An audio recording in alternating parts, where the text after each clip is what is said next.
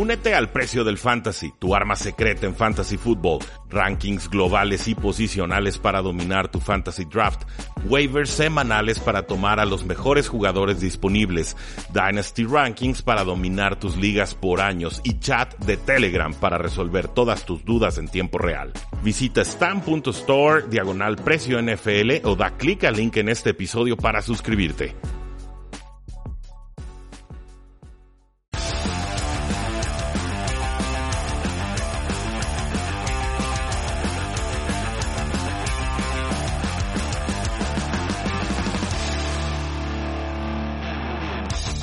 Le vamos a dedicar un espacio en este youtube.com diagonal 3 y fuera, en Periscope Live, por supuesto en Facebook Live, para platicar sobre lo que sucedió en la semana 16, para platicar por supuesto sobre lo que sucedió en ligas de fantasy fútbol y claro, para contemplar algunos de los escenarios posibles que creemos se darán en la semana 17 ya con equipos confirmados o eliminados para la postemporada. Eh, obviamente es un horario atípico para nosotros. Generalmente estamos eh, transmitiendo los sábados de 11 a 12 eh, de la mañana. Pero bueno, esto los días sábados. Pero independientemente de ello, me parece que hay mucho que analizar, mucho que discutir y por supuesto eh, mucho que podremos disfrutar el día de hoy.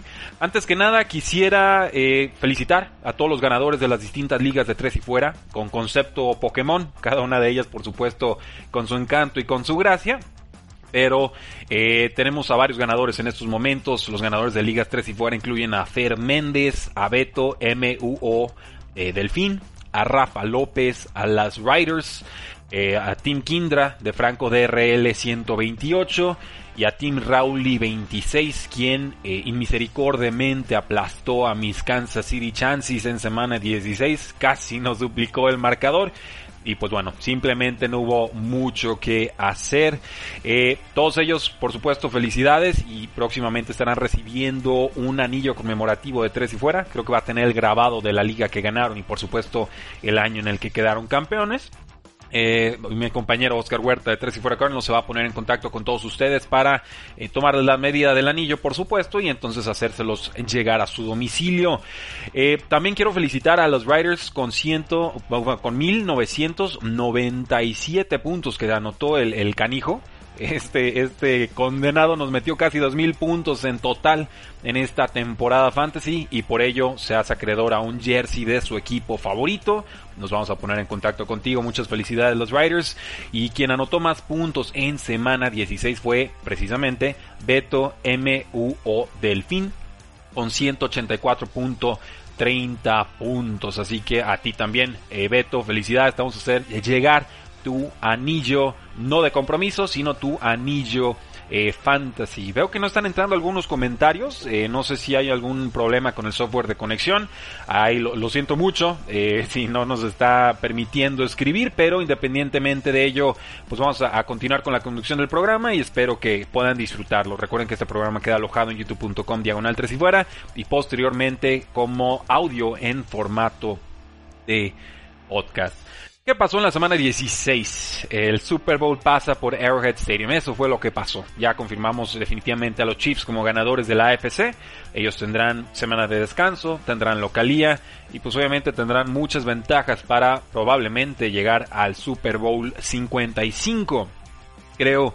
Eh, además que los Buffalo Bills se posicionan como un equipo importante, ¿no? Nos lo confirman con esa paliza que le pusieron a los Patriotas de Nueva Inglaterra. Pero vamos por orden cronológico, vamos viendo qué sucedió en esta semana 16. Y por supuesto tenemos que empezar con el terremoto de Alvin Camara. Gana Santos 52 a 33 a los vikingos de Minnesota. Eh, unos vikingos que ya oficialmente están eliminados. Y por supuesto, un Alvin Camara que iguala la marca del fullback Ernie Nevers con los Chicago Cardinals en 1929. Alvin Camara anotó 6 touchdowns por la vía terrestre y pudieron haber sido 7. Saints nunca despejó en este partido y los vikingos no han permitido tantas yardas en un partido en su historia. Permitieron 583. Eh, Tom Brady contra el tiempo, Bucaneros 47, Leones 7. Detroit, pues obviamente llegó muy maniatado este partido. Eh, entró eh, pues con Robert Prince, su coach de receptores, y él entró como su head coach. Interino y era el head coach del interino también porque Daryl Bevel y otros cuatro coaches estuvieron fuera por protocolo de COVID-19.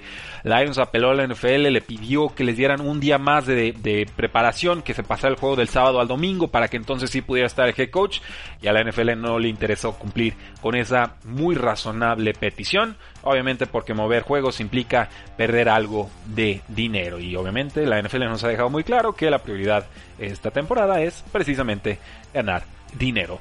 Eh, Tom Brady descansó toda la segunda mitad, de todas formas completó 22 de 27 pases, 348 yardas, 3 touchdowns y apenas una captura. De Blind Gabbert se vio bastante bien, obviamente por el, el, pobre nivel que muestra la defensa de los Leones de Detroit. 143 yardas, 2 touchdowns y una captura y la suerte de los Leones pues fue muy poca. La verdad es que Matthew Stafford pisó mal en la primera serie, vimos a Chase Daniel, nos confirmó por qué a duras penas es suplente en la NFL, luego entró David Blow y nos confirmó también por qué a duras penas es suplente en la NFL. Una lástima si tenías a DeAndre Swift o tenías a Marvin Jones en ligas de fantasy fútbol, aquí levantó la mano porque ahí se acabó toda la producción ofensiva de Detroit. Tenemos eh, adiós Cardinals, adiós, Niners 20, Cardinals 12. No están oficialmente eliminados los Arizona Cardinals, me, me queda muy claro, pero pues casi, casi están fuera, ¿eh? La verdad dejaron el destino o su destino en las manos de los Osos de Chicago. San Francisco ganó con su quarterback número 3, con su running back número 5 y con muchísimos suplentes en defensa. Eh, no se vale cuestionar el corazón de este equipo de los San Francisco 49ers. Eh, George Kittle regresó al campo, lo hizo bastante bien, 4 recepciones, 92 yardas.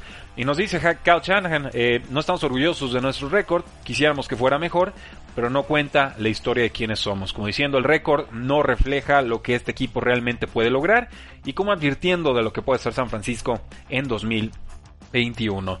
Eh, también nos dijo que él cree que Jimmy Garoppolo va a ser el quarterback de San Francisco en 2021, pero no llegó a confirmarlo. Por su parte, Arizona, pues con problemas, Kyler Murray, lesión de, de pie, una lesión que podría dejarlo fuera en la semana 17. Yo creo que va a forzar porque Arizona tiene que ganar y esperar resultados para poder llegar a postemporada. Eh, el caos hecho partido, eso fue lo que vimos con los Delfines de Miami que ganaron 26 a 25 a Las Vegas Raiders. Eh, ya lo saben todos, Fitzpatrick entró en lugar de Tua Tango Bailoa, acercó a los Delfines en el marcador. Se parecía que se le escapaba el partido a Miami, finalmente se acercan.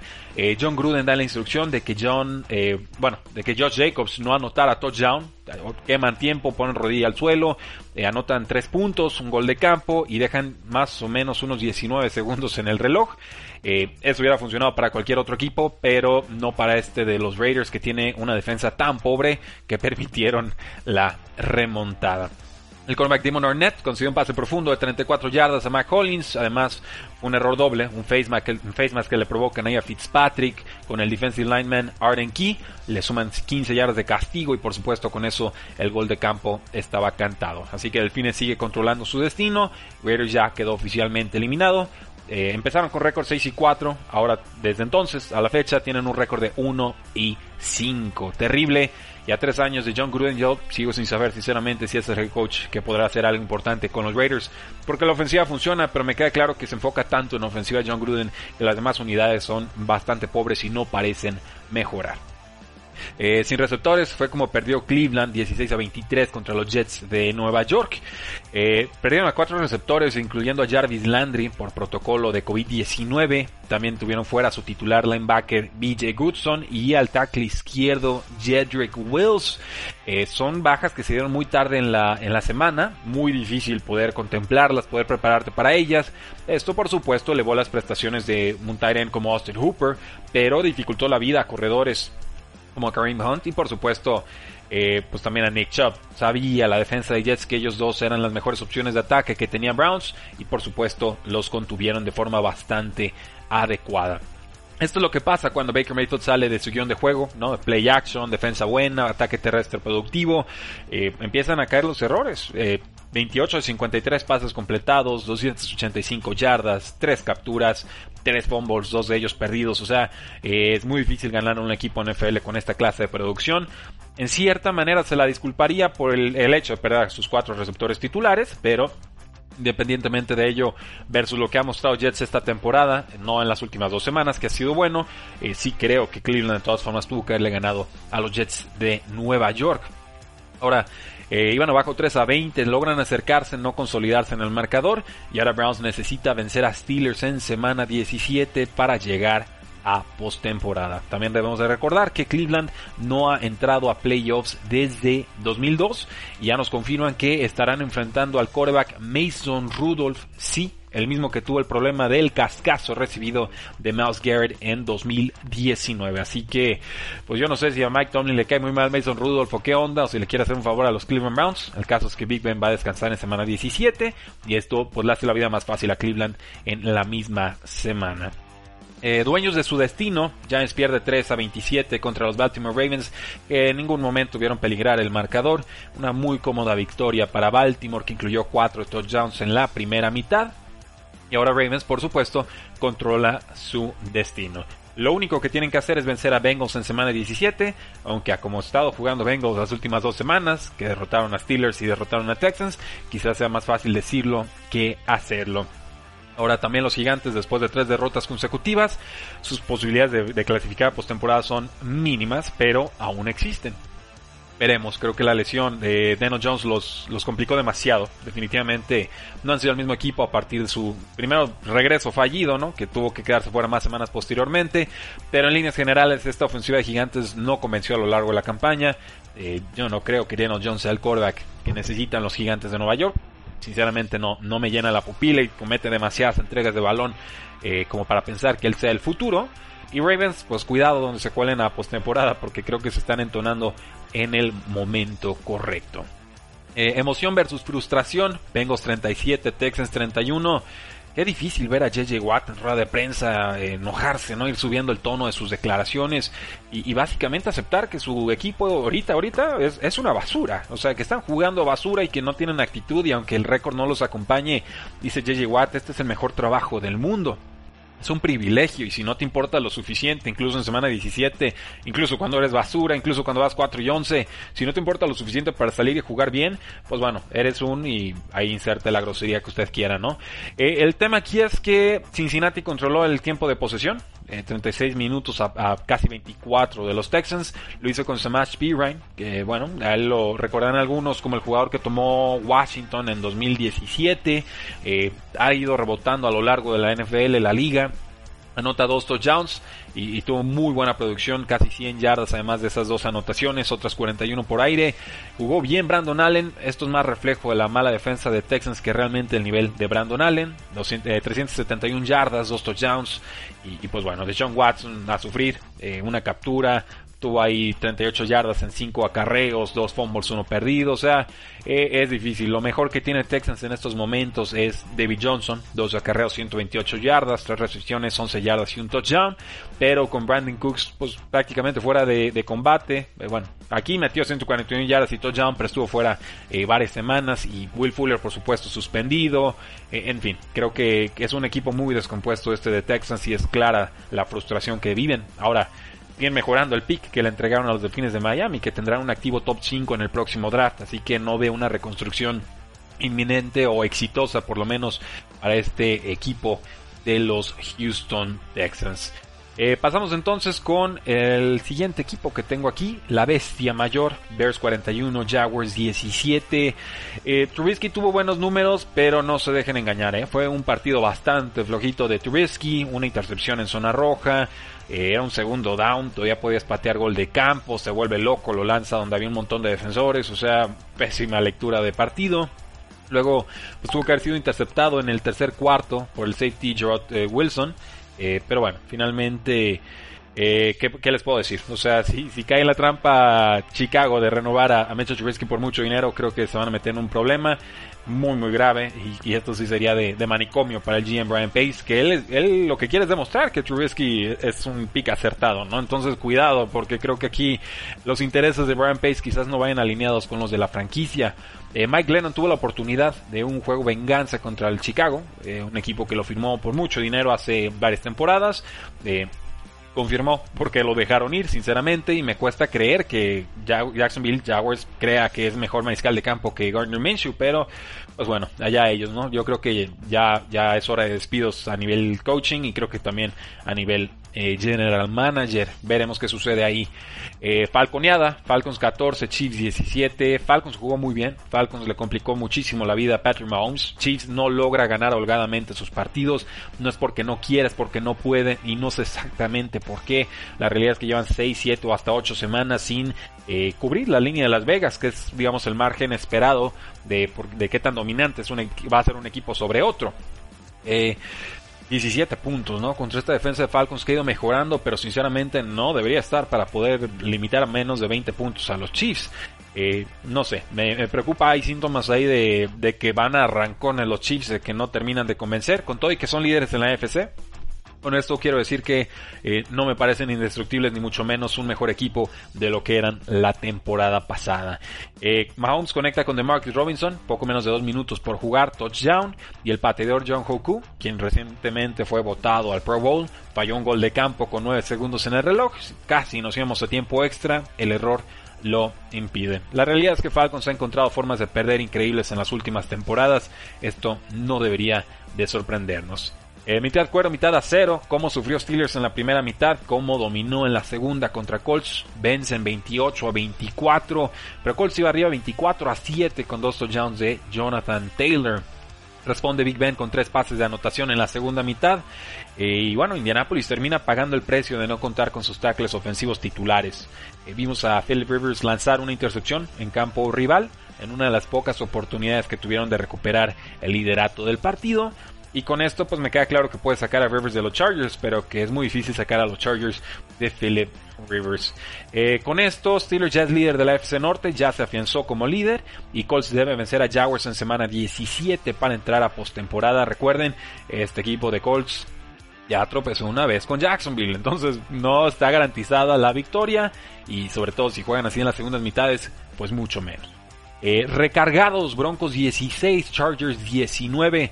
Sin nada que perder, yo veo jugando muy suelto, muy flojo a los Chargers. Suman tres victorias consecutivas y Justin Herbert se convirtió en el cuarto novato en superar las 4.000 yardas aéreas. Eh, la lista incluye a Andrew Locke, a Cam Newton y a James Winston. Por su parte, Drew Locke fue interceptado en zona roja para abrir el partido e interceptado para cerrarlo. Una Ave María, eh, se la podemos perdonar esa pero a mí me queda muy claro. Drew no es un quarterback franquicia, no lo va a hacer para los Denver Broncos. ¿Quién le va a pedir rendición de cuentas a John Elway? Ese es el tema. ¿Quién se atreve a tocar a John Elway, que es una institución en los Denver Broncos? No lo sé, pero por el bien de la franquicia espero que alguien lo haga y pronto. Jerry Judy, el receptor novato, atrapó 6 de 15 targets, no todos ellos atrapables, pero sí le calcularon 5 pases sueltos y ha tenido un debut muy complicado este jugador talentoso, que obviamente le ha costado adaptarse a la NFL y sobre todo a los pases de Drew Locke y de todos sus suplentes. Entonces, en fin, Chargers, buenos síntomas, Broncos. Eh, parece que van a mantener al head coach Vic Fangio. Yo sinceramente no es nada contra Fangio, me gusta como coordinador defensivo. Creo que como head coach está quedando muy grande el papel para él. Eh, estorbo, Panteras 20, Washington 13. ¿Cómo podemos llamar a un mariscal de campo en su segundo año que es descubierto en un table dance, en redes sociales, sin tapabocas, con un head coach que está regresando de un tratamiento muy fuerte de cáncer en la garganta, que es obviamente un paciente de alto riesgo en caso de, o de mayor riesgo en caso de contraer COVID-19?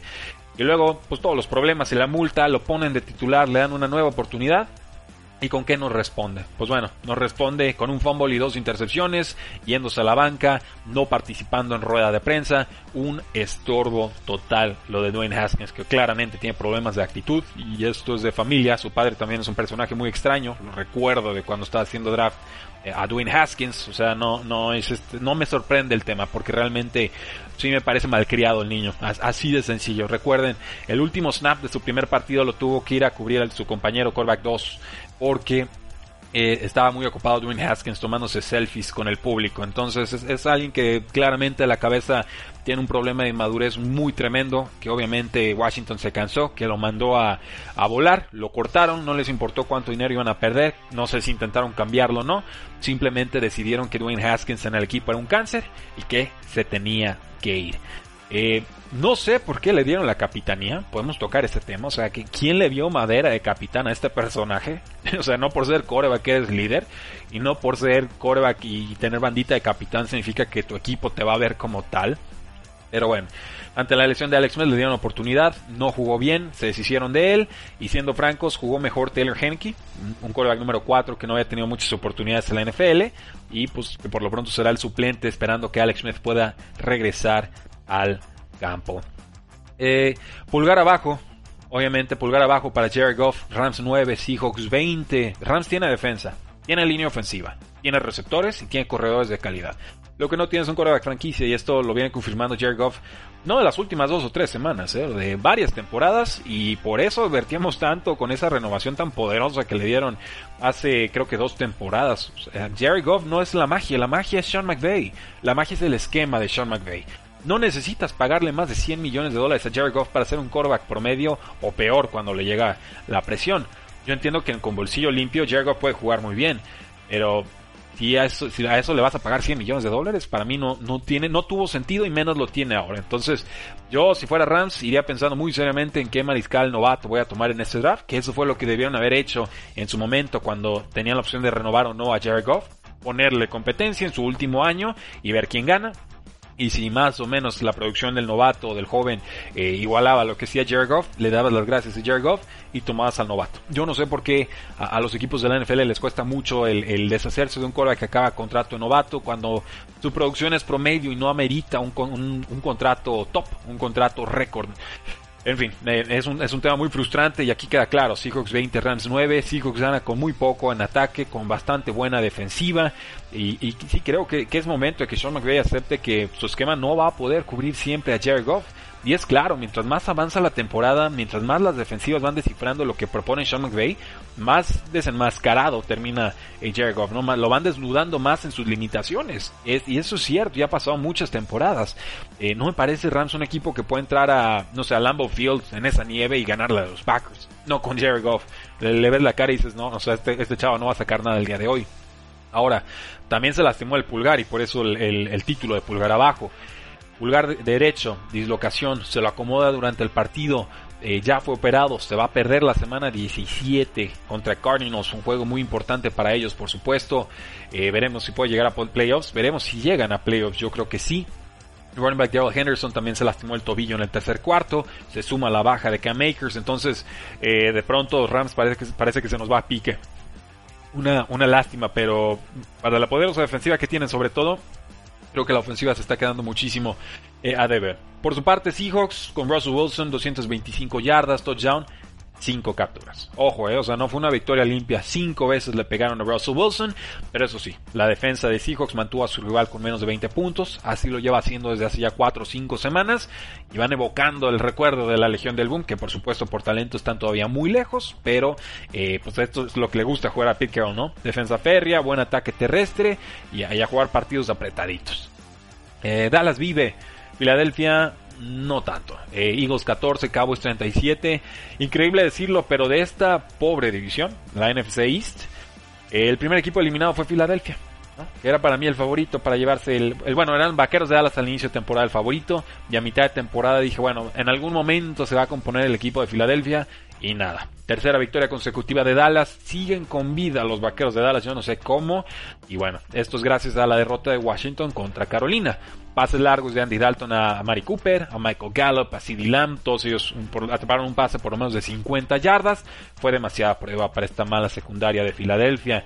Eh, Jalen Hurts, de más a menos, fue interceptado, cometió fumble en zona roja en el cuarto cuarto, se estancó por completo la ofensiva de Eagles en la segunda mitad y así se convierten en el primer equipo eliminado de la NFC East. Para mí, eh, a Doug Peterson le tenemos que dar las gracias. Qué bueno que Jalen Hurts esté jugando bonito y lo que ustedes gusten y manden.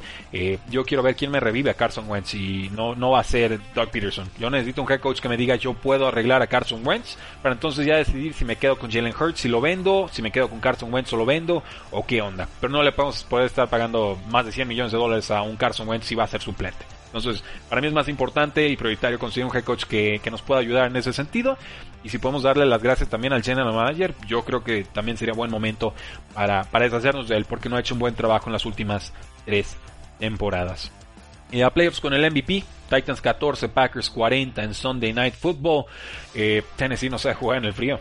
Le dio frío a Tennessee, literal. Los vimos jugar y jugaron muy lento. Lo, lo dijo Devante Adams. O sea, la nieve hace que juegues más lento y Titans jugó más lento de lo que venía acostumbrado en esta temporada.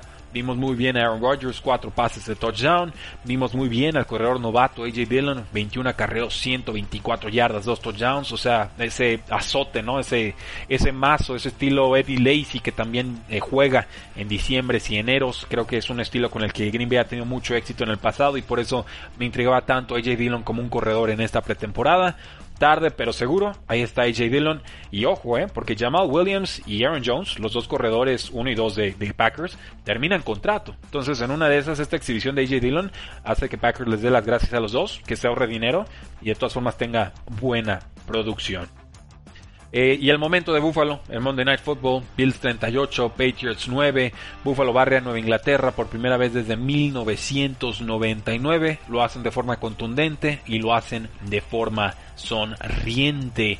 Vimos como Josh Allen celebraba con sus compañeros, lanzaba touchdown, pase, les brincaba, cargaba, bueno, hasta ganó el volado y se fue brincando con sus compañeros y chocaban en el aire, o sea, Josh Allen se está divirtiendo y se nota en su estilo de juego y se nota que está más asentado y se nota que tiene mejor técnica y se nota que confía en sus compañeros y se nota el buen trabajo que ha hecho Buffalo con él. Josh Allen no es la regla, Josh Allen es la excepción. Un mariscal de campo muy rara vez va a producir por encima de su nivel colegial. Es decir, si un quarterback en colegial te completaba, no sé, el 62% de sus pases, yo pronóstico NFL, no creo que en alguna temporada de NFL vaya a tener arriba el 62% de pases completados, porque hay mayor grado de dificultad, porque las ventanas de oportunidad para pases son más complicadas y, simplemente porque eh, de alguna manera el colegial es más sencillo, ¿no? Entonces, si no lo hiciste en colegial, pues va a ser muy difícil que puedas desarrollarte en la NFL para superar esas expectativas. Eh, lo de Josh Allen, yo lo estudié muy de cerca, ¿no? Jugador de Wyoming, pidió muchas oportunidades, no se las dieron tu pase favorito, escaparse a la derecha, casi llegando a la banda, suelto el bombazo, a veces servía, a veces no. Eh, o sea, un quarterback al que le faltaba muchísimo refinamiento, muchísima evolución, tenía todos los atributos físicos, pero fallaba pases de dos o tres yardas por cinco yardas, ¿no? O sea, había de repente algunos pases que decías, esto no es calibre NFL, no está ni cerca de ser calibre NFL. Sus primeras dos temporadas en cuanto a precisión, eh, muy pobres por no decir patéticas, absolutamente reprobados, sobre todo en pase profundo por Pro Football Focus, no recuerdo perfectamente las gráficas estaban todos por acá arriba y de repente Josh Allen hasta abajo en, la X y en la Y, no sé, una cosa verdaderamente fatal. Pero mejoró su técnica, se ve más asentado, no es un pasador muy preciso. O sea, se, habla de que hay corebacks que eh, su precisión es como para lanzar un pase y pegarle a la puerta. Hay otros que lanzan un pase y le pegan ahí a la manija. Y hay otros que lanzan el pase y alcanzan que el balón pase por el, por el agujero de la, de la manija, ¿no? O sea, son como los tres grados de precisión. Y luego tendríamos a los Team que lanzan el pase y no le pegan ni a la casa. Bueno, eh, Josh Allen era esos, de esos, los que no le pegan ni a la casa y ha evolucionado, ¿no? Y, creo que eso nos tiene que invitar a, pensar y reflexionar sobre realmente qué tanto puede evolucionar un mariscal de campo saliendo de colegial y entrando a la NFL. En, líneas generales yo diría, si no lo ves en colegial, no asumas que va a pasar en la NFL con corebacks, porque es, muy difícil el desarrollo, porque los equipos están metiendo a los quarterbacks novatos así a quemarropa, a fuego y algunos funcionan, ¿no? Joe Burrow, Justin Herbert, pero otros van más lento, como podríamos pensar en un Tua Bailoa o, un Jalen Hurts ya en esta última semana. Entonces, me queda claro que no hay una forma correcta o ideal de desarrollar un mariscal de campo, que hay muchas formas de hacerlo de forma correcta, muchas más formas de hacerlo de forma incorrecta, pero sí creo que hay un caso de estudio importante aquí con Buffalo sí creo que puede, eh, que quizás cuando hay un mariscal de campo al que no se le ha dado la oportunidad de desarrollarse, que no ha tenido el cocheo adecuado, que está en un equipo muy carente de talento, eh, que juega contra competencia inferior, etcétera, eh, que sí pueda haber quizás un elemento, un factor X o un margen ahí de mejora significativo, muy importante, que quizás subestimamos o que generalmente descontaríamos. E, esa es más o menos la moraleja o la lección que yo me estoy llevando con la evolución de Josh Allen en esta su tercera temporada y a espera de verlo con otros mariscales de campo novatos, porque quizás deberíamos de esperar un salto así de un Sam Darnold o de algunos otros eh, jugadores que han tenido muchos problemas eh, en sus primeras dos temporadas antes de convertirlo en una regla general o antes de que los equipos en la NFL consideren que son capaces de cambiar o hacer evolucionar a cualquier mariscal de campo que mostró producción quizás un poco más pobre o, técnica no tan depurada o precisión no tan depurada en colegial y que de repente piensen que lo pueden transformar o mejorar en la NFL, ¿no? Si fuera, bueno, pues alguien explíqueme por qué Mitchell Trubisky no ha evolucionado así, ¿no? Por, por, citar un ejemplo. Y creo que la explicación pasa por tema de cocheo, por quizás capacidad o hambre del jugador, capacidad de procesamiento, eh, inteligencia, no sé. Eh, hay muchos factores a los que se lo podríamos atribuir. Yo voy a seguir estudiando a, Josh Allen en ese sentido porque para mí ya es un error de evaluación. Yo nunca imaginé que pudiera evolucionar de esta manera. Creo que lo, al momento en que lo pronostiqué, sus primeras dos temporadas las, las capturé perfecto y dije, yo no creo en Josh Allen, no creo que vaya a producir y ya está esta tercera temporada sí nos tiene que invitar a la reflexión y hacernos humildes. Creo que si pensábamos que Josh Allen no podía dar el salto y lo dio, pues tenemos que reflexionar y estudiar por qué se está dando esta circunstancia y sobre todo para efectos a futuro, ver si es replicable esta evolución en otros mariscales de campo o no, para evitar entonces o poder acertar con picks de corebacks en el futuro. Y entonces el panorama de playoffs en la AFC nos deja Kansas en primer lugar, ya por supuesto con la división asegurada y como líderes definitivos de la AFC. A Buffalo en segundo lugar, a Steelers en tercer lugar y a Titans en estos momentos controlando la AFC Sur. Tenemos a los Delfines, a Baltimore y a Cleveland en quinta, sexta y séptima posición respectivamente. Y todavía en la pelea a los Indianapolis Colts que incluso con su récord de 10 y 5 todavía no están calificados. Así que del 5 al 8 peleas y recuerden que este año tendremos a 7 clasificados en postemporada, por lo cual uno de estos equipos, de forma muy injusta me parece, quedará eliminado. En la NFC tenemos a los Green Bay Packers como líderes de la NFC Norte, eh, con un récord importantísimo, por supuesto. A los Santos de Nueva Orleans ya como líderes de la NFC Sur. A los Seahawks ya como líderes de la NFC West. A Washington viendo si pasan o no, todavía líderes con récord 6 y 9. Eh, por ahí están en la pelea los Cowboys y los Giants con récord 6, 9 y 5, 10 respectivamente. Y del 5 al 7 tenemos a los Bucaneros con 10 y 5, a los Rams con 9 y 6 y a los Osos de Chicago con 8 8 y 7. ¿Quién más está en la pelea? Por los Arizona Cardinals que dejaron escapar la oportunidad de afianzarse en la séptima posición y que ahora dependen de sus rivales. Todo lo que acabamos de comentar el día de hoy lo encuentran en tresifuera.com. Ahí hay un artículo eh, bastante largo, bastante exhaustivo, con todas las estadísticas importantes, sobre todo con un enfoque de fantasy fútbol, un poco más cargado hacia la ofensiva, pero se titula El Super Bowl pasa por Arrowhead Stadium, dos puntos, resumen de semana 16. Para que lo chequen, para que lo disfruten, este video que estamos por supuesto subiendo a youtube.com diagonal 3 y fuera, se va a alojar en ese espacio, un embed que le vamos a meter ahí en la, en la casilla de vídeo resumen. Y bueno, vamos entonces con algunos de los comentarios del público. Eh, nos dice Lalo Alex, saludos, excelente que puedas transmitir hoy. Pues bueno, eh, no está Oscar Huerta, lo mandamos de vacaciones. Saludos Oscar. Eh, y bueno, dije, bueno, va a ser más fácil hacer un en vivo que dos programas yo solo. Espero que, los disfruten, por supuesto. increíble Jacinto, me dice Mariana Peña Mesa, muchísimas gracias Mariana. Sonia Lema, hola Rudy, los Steelers y los Bills van con suplentes o titulares el domingo. Steelers con coreback suplente, Mason Rudolph. Eh, Buffalo no sabemos todavía, no nos han dicho nada al respecto. Entonces seguimos monitoreando esa situación. Eh, eh, Mariana Peña Mesa, ¿no? Y con las nevadotas y fracturas nomás se asomaron, que no sé de cuál equipo específicamente estamos hablando, posiblemente de los Titans. dice, wow, con la locución, muchas gracias, me manda aquí caritas felices y manitas en alto.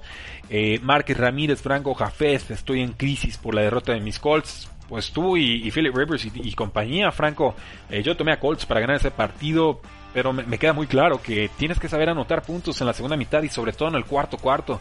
Equipo que se estanca ahí en ofensiva en cuarto cuarto, generalmente este año la está pagando y feo. Lo estamos viendo muchísimo con remontadas verdaderamente increíbles. Eh, Luis nos dice un saludo Rudy, gracias por darnos esta información. Al contrario, gracias a ustedes por escucharnos.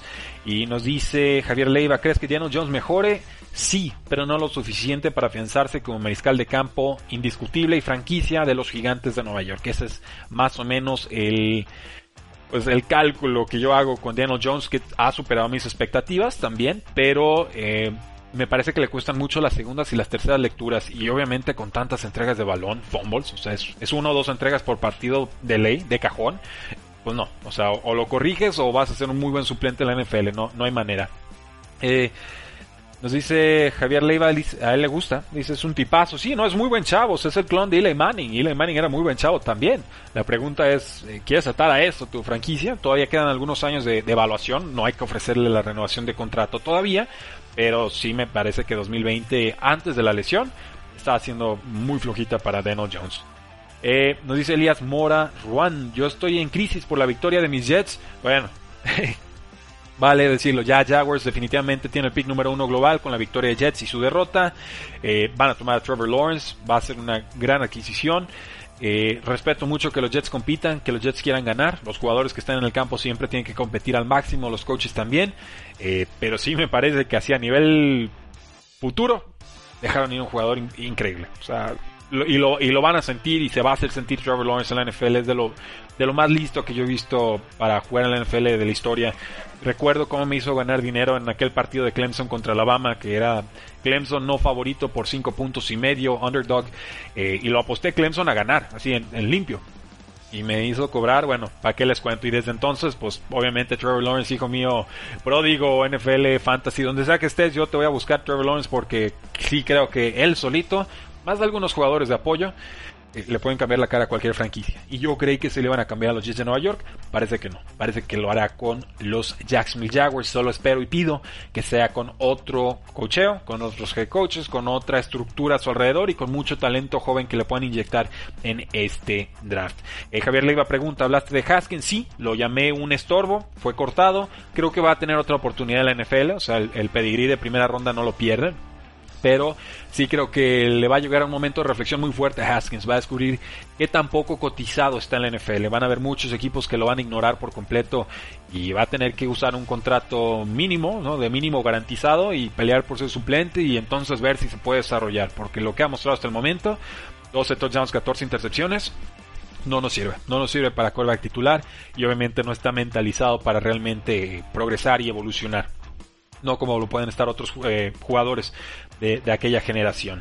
Eh, pues bueno, creo que fue un buen programa. Felicidades a todos los que ganaron las ligas de fantasy fútbol. Nos vamos a poner en contacto con ustedes para darles sus anillos conmemorativos de tres y fuera y sus jerseys a los que anotaron más puntos en semana 16 y en, toda la temporada, ¿no? En todas las jornadas. Eh, bueno, aquí tuvieron un resumen creo que relativamente breve pero completo lo que sucedió en semana 16 y respondimos algunas preguntas del público. Así que de mi parte creo que es todo. Muchísimas gracias por habernos acompañado. No olviden seguirnos en redes sociales. Estamos en Facebook, en Twitter, en Instagram y en YouTube. Porque la NFL no termina y nosotros tampoco. Tres y fuera. Hola, soy Rudy Jacinto, creador de Tres y Fuera. Si te gustó el programa de hoy, suscríbete a este y otros podcasts de la familia Tres y Fuera. Tres y Fuera NFL, Tres y Fuera Fútbol, Tres y Fuera de tu equipo favorito y claro, el canal de Tres y Fuera YouTube con videos todos los días. Porque si tu equipo existe, Tres y Fuera lo cubre.